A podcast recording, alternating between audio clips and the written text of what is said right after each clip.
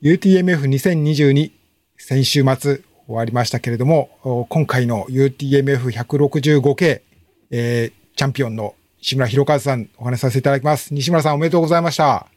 りがとうございます。よろしくお願いします。よろしくお願いします。えー、もうあのー、なんていうか、堂々たるというか、もう西村さんらしい、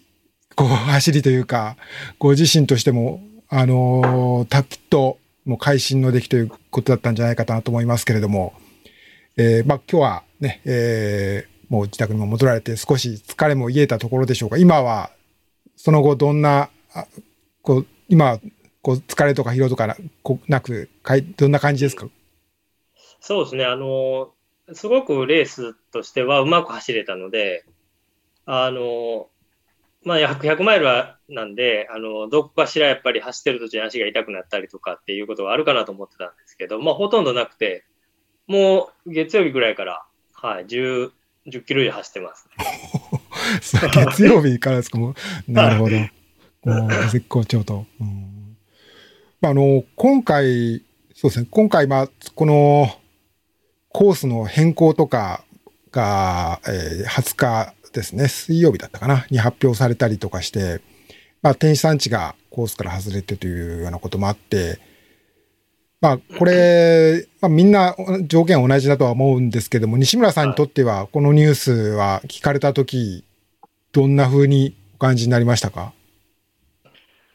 あの、まあ、100マイル走ることはか、まあ、ほとんど、ほぼ距離的には100マイル近く走るので、まあ、これで、天使産地がなくなったからといって、初めからあのペースをこうガーッと上げていくと、やっぱり後半は持たないだろうなっていうのがまず一番初めに思いました。で、あの、まあ、山岳系が得意な選手もやっぱいる中で、なくなったっていうのは、まあ僕にとって有利やったかどうかはちょっとわからないですけど、僕自身にとっては。まあそういうトレイル山岳登りが強い選手にとっては不利だなっていうことはあの思いました。うん。なるほど。まあ、まあ僕のまあ思い込みかもしれませんけど、西村さん割とこう、まあ山にあんまりこだわらず、こう走ること自体、まあトレーニングも割とロードで中心にやってらっしゃるとかいう話も聞いたことあるので、まあ、西村さんにとっては割と決してこう悪い変更ではなかったのかなとはいうね、ふうに、あの、想像しましたけれども、やっぱりそういうことということで。まあでも、はい、第、まあ第1回からね、僕走ってるので、あの、久しぶりに天使の山に登ってみたかったっていうのはちょっと そうですよね。うん、ちょっとこう、まあ、レースの振り返りということで伺えればと思うんですけれども、まあ、スタートから、まあ、そんなわけで、こう、ぐーっと下っていって、ふもと43キロまでは、比較的、まあ、あのー、富士宮からは、こう、上りに、こう、林道というか、舗装林道みたいなのも含めた上りに転じてということで、はい、まあ、スピードレースになるかなと、ね、予想したところで、まあ、この区間、小原さんが前に出て引っ張るような形だったですけれども、まあ、西村さん、決してそこに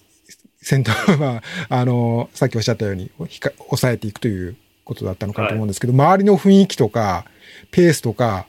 どういうふうにお感じになりました？みんな、割と同じように考えて抑える人が多かったって感じなんですかね。スタートしてすぐは、あの、えー、小原選手、それから近江選手、えーまあ、しばらくして菅選手、えー、もう一人、えー、誰か、4人ぐらいは、うん、えー、割と早い段階からも飛び出しをしてる感じでして、で、その後ろに土井選手とか、鬼塚選手、まあ僕も含めた、まあ、えー、5、6人ぐらいの集団があるような感じでスタートでしたね。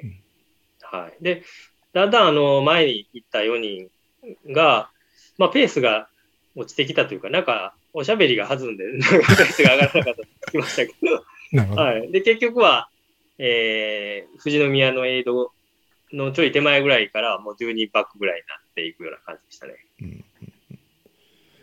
じゃあそこは、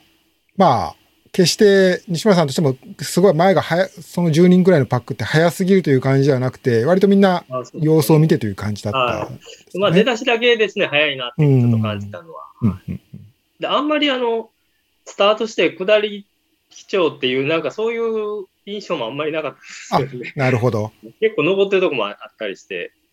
まあ、まあまあ、あんまり下りかなっていう感じはしなかった。なるほど、なるほど。まあ、そうですね。まあ、あの、例の、この、じゅあの、鉄塔、送電線の下のところとかも、小さいアップダウン繰り返したから、あんまり下ってるって感じしないで、そうですね。感覚的にはないですもんね。なるほどね。うんうん、なるほど。まあ、そうすると、こう、お互い、まあ、この、で、100マイルの鉄則に沿ってというか、まあ、あまり前半は、こう飛ばしすぎないという感じの、みんながそういう雰囲気を共有したのかと思うんですけれども、まあ、そこからやっぱり動き出したのは、ふもと出て、まあ、橋田峠入るところ、まあ、結構急なトレイルの上りが少しあって、そこからは、ね、トレイルのセクションに入りますけれども、えー、この間あたりからですよね、ちょっとこう、前後、えー、ばらけ。ばらけて、こう、小原さんも、まあ、体調のせいなのか、トレイルのせいなのか、まあ、そこに入ったということの影響なのか、まあ、ちょっとこう、吸収されるような形になっていたと思うんですけれども、このあたりは、なんかみん、こう、西村さん、ご自身は、ここから勝負、勝負というか、ここからそろそろ、こう、エンジンかけていくぞみたいなことだったんでしょうか？レース的には、あの、ふもとのふもとに入るちょっと手前のロードのところあたりで、えっ、ー、と、結構集団がばばらけたというのがまあありまして、まあ僕も、まあペース上げたというわけではなかったんですけど、まあちょっと前に行かせてもらったこともあって、まあそこから、あの、いわゆるその集団で走るっていうことではなく、ソロで自分の、まあそれこそ自分のペースで行くっていう時間が、まあ、ふもとの手前から始まったんですけど、で、えー、っと、そうですね、元栖湖までは、あまり、まあ、順位の変動とかもなかったのかなと思ってまして、うん、うん、まあ、あっという間に終わっちゃったような感じでした。はい、そこは。ね、まあ、ちょっとトラブルもあったんですけど。え、トラブルというと？あの、まあ、補給するのに僕はあの小さめのこのフラスコにジェルを入れてるんですけど、はい、それが、あの、ちょっと空いてたみたいで、途中なんか雨が降ってきたのかなと思ったら、そのジェルがもう漏れてた。これがベタベタになるみたいな。ちょっともうベタベタになっちゃいます。まあ、そんなことはありましたね。なるほど、なるほど。まあ、そうだったんです。まあ、けど、元、小事故までは、割と、あの、次の補給というか、受けられるところまでは、割と、まあ、そう、距離で言うと、そう、まあ、比較的、そうですね。まあ、大事には至らなかったんですかね、そうね。そうですね、うん、はい。そうですよね。まあ、その後、その、まあ、私、このライブ配信のモニターで見てたのは、この小事故でしたけれども、うん、えー、この時は、えっと、万場さんが、この、リードしていて、はい、その後ろに、えー、2、3分ぐらいは去ったと思うんですけど、その後に西村さんが来られたと思うんですけれども、このあたりは、前にママさんがで飛び出してったなっていうのは、こう、気づいてらっしゃったんですよね。いや、それはもちろん。ですね。あの、元栖湖からの、あのパノラマ台とかあのあたりですかね、うん、ちょっとあの、ガスってきたので、ああの、はい、ペース的には僕だいぶ落ちたところがあったんですけど、どうん、まあ、でもあのペースが落ちなくても、あの、マンバ選手の追い上げというのは、あの、すごい速かったので、あの、これちょっと、まあ、最初はね、すごい明るい、なんか2つライトを使って、うん、あの、明るく進んでいったので、それに、あの、一緒に引かしてもらおうかなと思ったんですけど、もう全然ついていけるようなペースじゃなかったので、はい。これはまあちょっと、まあ、後半落ちてくるぐらいのペースに感じたので、もうついついていけずですね、はい。行ったというような感じでした。じゃあそこは、まあ、西村さんもそこは落ち着いて、こう、あえてついていかないっていうところの判断を、懸命な判断だったってことですね。すごい。それは多分誰でも、誰でもついていけない。でも、うん、正直出て、まあ、あの、確かフィニッシュだったか表彰式だったかでおっしゃったと思うんですけれども、えー、そこから、このフチパノラマラインの、この舗装路、まあ、5、6キロぐらいあるかと思うんですけれども、そこから鳴沢のあたりで追いついたとおっしゃったかなと思うんですけれども、はい、で、そこは、やっぱりここにいたなというか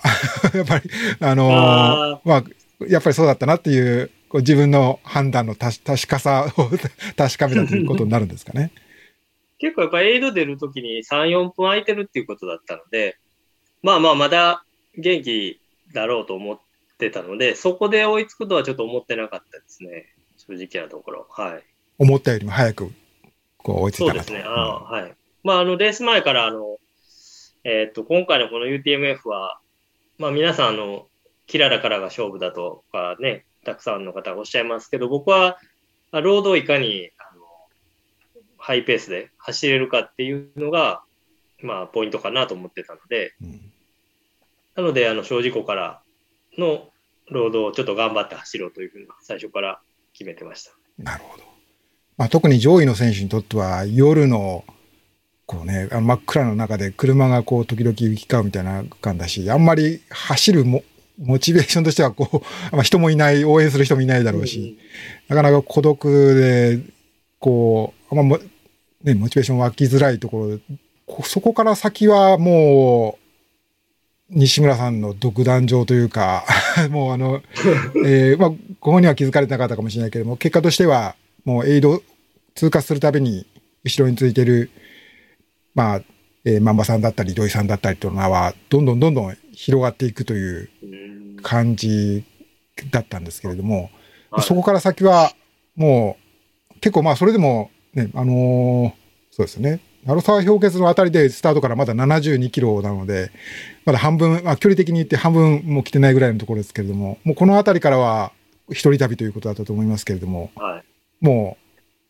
順調だった走りでしたか、後半は。そうですね、まあ、あの順調でしたね。あのその後の紅葉台っていうんですか、もみじ台、はい、和田山の。あの辺りも、まあ、すごく、距離的にはすごく長か長くて、えー、っと、まあ、きつかったんですけど、割とあそこ走れたっていうのも、あのー、大きかったのかなと。結構こう、走れるか走れないかぐらいの、緩やかな登りがずっと続くようなところだったんですけど、まあ、あそこほぼ走れて、あの、行けたので、あの、この間ではだいぶ空いたんじゃないかなとは思ってたんですけど、そんな空いてないんですよね、あれ。みんな走ってるんですよね。ああ、まあそうですけど、やっぱりあの、僕ちょっと、あの、ちょっとね、数字はチェックしましたけど、まあこの、その後の、あまあその先の次のエイドがもう、えー、富士急ハイランドまでなので、ちょっとね、うん、あの、途中はもしかしたら違ったかもしれませんけれども、まあ、富士急ハイランドの段階でも、すでに差は、そうですね、えー、ぐらいそう、広がってたと思うんですよね。うん。で、まあ、西村さんは後ろに何分離れてるか、リアルタイムではね、当然わからないわけですけれども。UTMF ってね、普段あのやっぱ外国人選手の、まあ、速い選手がたくさん出てるので、うん、あの UTMF の大会で先頭を走るっていうのは、まあ、なんかなかなかできることじゃないですね。そうまあ、そういうなんかこう、高揚感というか、それをかみしめながら走ってたっていうのが、まあ大きかったですね。まあ、次第に、そうですね。あ西村さんが朝日をご覧になったのは、どこかな？かキララぐらいですか？山中こう。キララ。まだ暗かったですかね。暗かったですね。うん、二重曲がりに向かう途中でヘッドライトを外したか。ああ、そうなんですね。そうすると、いよいよ勝利確実、っていうかまあまあ確実、まあずっと確実だったと思いますけれども、こう声援が聞こえて実感されるようになったのは、富士吉田とか、そのエイトとか、そのあたりって感じですか、あそうですね。まだあの、富士吉田ぐらいでは、まあ、優勝確信するとかっていうことはなかったですけど、うん、まあ今までのエイドに比べて、ちょっとこう、ゆっくりした。まあ、吉田うどんも食べたりとか、まあ、ちょっとゆっくり。そこ召し上がったんですか？そうなんですね。ちょっとゆっくりできたなっていう、うんうん、まあ、心のゆとりみたいなのはありましたけど、まあ、まだ、まだ一山ありますんで。うん。だけど、まだ、まだまだだなっていう感じです。そこから最後の下山、こう山から降りてきた途端に、はい、あなた優勝ですってこう言われましたよね。はい、フィニッシュまでこうでまだ少しあるところで決まるっていうのを、山からポンと降りてきたところで、うん、三浦勉さんとかいらっしゃって、っていうことだったと思うんですけれども、ね、私もあの、モニターで、ね、中継のところ見てましたけれども、区切りついたっていうか、やったなっていう感じ、ね、気持ち出てましたよね。はい。あれ、あの、もう一つ手前に一旦舗装、舗舗装路を横切るとこがあるんですけど、もうそこでゴールかなという思思っちゃって、でもそこからまだ先あるっていうことを、まあ言わ言われて、まあそれで余計にあの順位確定のポイントでこう、安堵感が出たっていう感じ。あこここそ間違いないなと。はい。もうそこから富士急ハイランドを通ってフィニッシュ、少しずつ人の声とか、こう拍手で迎える人たちとか増えてきたと思うんですけれども。結構あの、UTMF の魅力って何ですか？とかってこう、うん、ね、事前の取材でちょっと聞かれたりしてたんですけど、はい、その時はなんか、うん、あんまりこう 魅力ってないかなと思ってたんですけど、まあ改めてこうゴールしたり、あのー、いろんな方がゴールされてるのを見たり、表彰式したりとかっていうのをこう、経て、今思うのは、やっぱりこの日本一の大会の、まあ、なんていうんですかね、お祭りの、お祭り感がすごいあるレースで、まあ、そのためにみんなが努力して目指してきた、まあ、大会なんだなっていうのをすごく感じましたね。まあ、それが UTMF の魅力なんかな。そういえば僕も第1回出た時も、あの、スタートの盛り上がりがやっぱすごくて、もうそこを経験しただけで、もう川口湖のあの、川口湖大橋ですかね。最初あれ、第1回、最初走ったんですけど、もうそこぐらいで結構満足感が あったのを思い出しました。うん、まあ今、ちょうどね、お話しされた通り、市村さんは2012年の第1回大会から、えー、13年、14年と3度、こう、UTMF100 マイルを完走されてますよね。で、まあ、その時は、えー、私の見た限りでは28時間台とか30時間台とかで、まあ、こう、まあ結構は、それも早いですけれども、まあ、優勝とかっていうところにはちょっとまだだいぶ距離あるっていう感じだったと思います。で、そこから、2014年から数えると8年経って優勝。この8年間、西村さんがこうどう変わったのかっていうことを自分ではどんなふうにお感じになりますか？最近のなんかトレイランニングでも、なんていうんですかね、いきなりポンってこう、でこまあ、今回、まあ、失礼ですけど、マンバ選手とかもこう、まあ、いわばこうノーマークの状態からいきなりポンとこう上がってくる選手っていうのもたくさんね、最近は、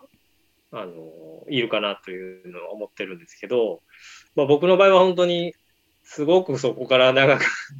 長い時間をかけて、あの小さなレースから優勝していってっていうような感じで、今に至っってるので、うん、まあよく、よくぞここまで早くな、早くなれたなと。いう感じですね。まあ、西村さんの場合は陸上で実業団でとかっていうのとちょっとまた全然少し違うスポーツの経歴だし、そういう意味では。まあ、大きな怪我がなかったりとか、っていうのとかもやっぱりいいのかなと思いますね。同世代というか、まあ、僕よりももう少し年齢は、僕よりは年齢下ですけど、まあ、40歳ぐらいの方とかにとっては、大きな、なんていうか、夢を成し遂げた ということも言えるのかなと思うんですけれど。まあ今、そうですね。これまあ見られるのはまあ走ってる方だけじゃなくて、これからね、目指す方もいるかと思うんですけど、僕28歳からなんです、走り始めたのが。あ、そのマラソンとかそういう形で、あの、はい、そうですよね。走り始め、うん、はい、28歳からなので、まあ、それまでの陸上経験とかもないですし、まあ、そんな僕でもまあ、まあ、長いことやってると、まあ、ここまで、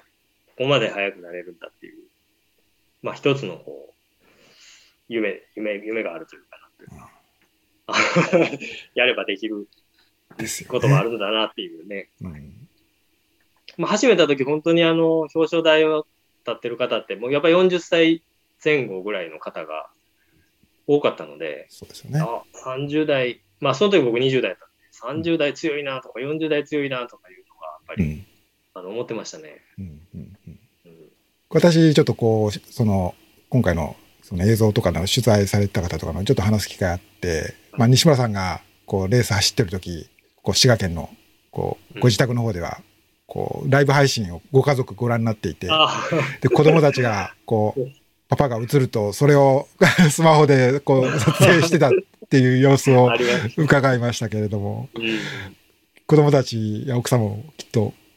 喜ぶ、ね、あの、そうですね、もう。喜んでますよね。うん。喜んでました。お子さんから何かありました？パパに対して、こう、ねぎらいの言葉というか 奥さんからですか？はい。どんな一斉があったか。奥さんからはね、あの、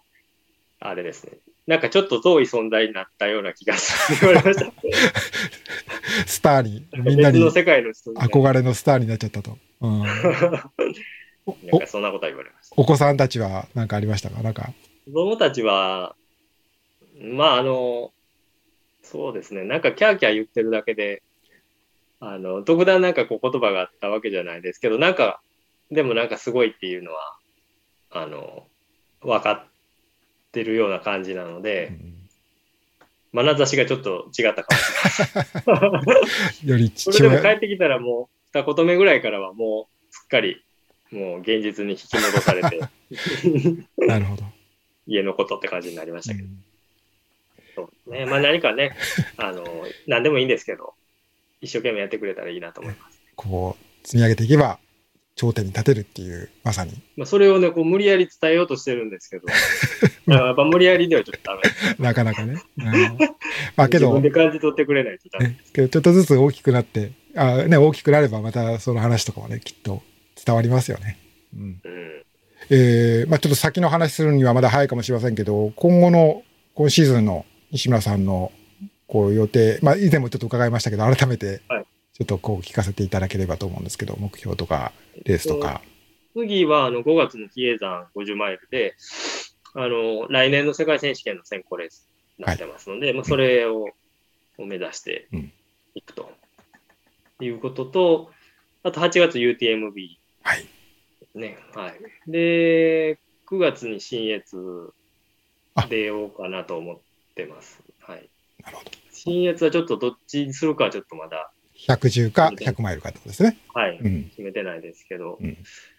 で、その後、そうですね、11月に世界選手権がはい、タイで行われる世界選手権。でも、派切ねとかもちょっと出たいなと思って なるほど。派切ねあるとすれば10月、そうですね。あるあるとかあるんですね。まあでも、そうするとちょっと、ちょっと日程的にしんどいかなと思ったり。うん、なるほど。まあ、まず派切ねクリック合戦が勝てるかどうかで そうですね。時間帯がうまく合うように。そうですね。それが、まあ、ゼロ時間門がやっぱり難しいですよね。まあ、新越もね、西村さんが18、19と優勝されてますよね。うん、119、はい。はい。まあ、こう、うん、そういう意味では相性のいいレースでね。そうですね。大会だし。うん、まあ、いわもちろん世界選手権も、まあ、UTMB、まさに世界のトップ選手と、また、こう、うん、ワクワクするような、ね、レースになるでしょうし。うんありがとうございました。ありがとうございます。今年の UTMF165K 男子チャンピオンの石村博和さんにお話を伺いました。石村さんありがとうございました。ありがとうございました。